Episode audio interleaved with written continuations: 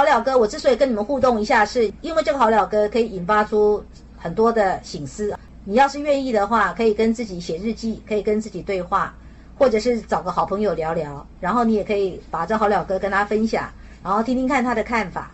然后甚至你可以请他从他旁观者的角度看你这个人，在这个好了哥里面，你到底是在哪里栽了跟斗，就是陷在哪里啊？陷溺在哪里？好了哥为什么叫好了哥？如果你懂了好了哥，你就是了了。什么叫了？了悟了，了结了，了悟了结，那不就了了吗？那了了之后就海阔天空啊。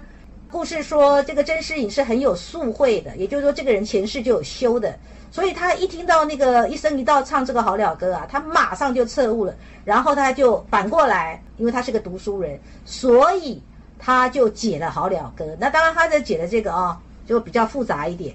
大意是说什么？这个大意在讲说哈，曾经很繁华的地方，现在是荒凉了。那才看见这里还结着蜘蛛网，转眼间又成为人家的新房。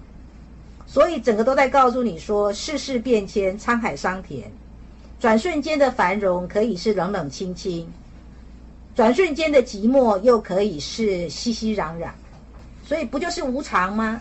甄士隐的注解，我们要来谈谈你生命中的无常。对于你自己的无常，你会怎么说？请跟我对话。老师，我的感受是，金钱的变化无常，就在不同的阶段，经常触触及到这个钱的窘迫。然后，因为这个钱掺杂着一些其他的，呃，感情上的，还有物质上的，人与人之间的关系，都是因为这个钱的无常，造成了很多负面的经历吧。所以，好老哥有没有帮助你稍微解脱一下？反正也带不走的。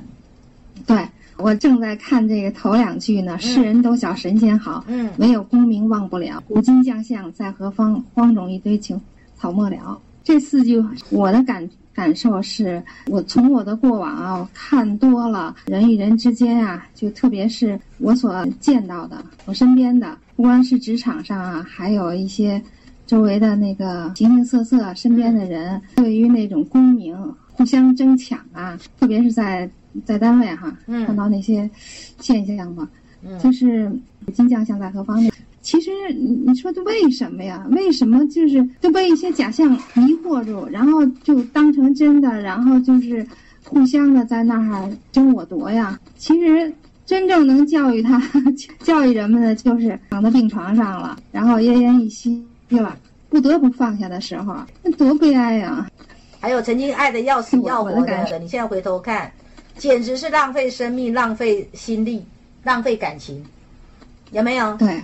您刚才说的就是那种你自己编织了一个呃美梦，然后钻进去，其实际上根本就不是什么美梦，给自己找，就是往死路上走吧。到最后呢，弄得身心俱损的时候，似乎才有一一点感悟。比如说，我为什么说这位同学他曾经爱的要死要活的，最后发现说其实是根本就不需要浪费时间、浪费心力在那个要死要活的无限的哭泣里。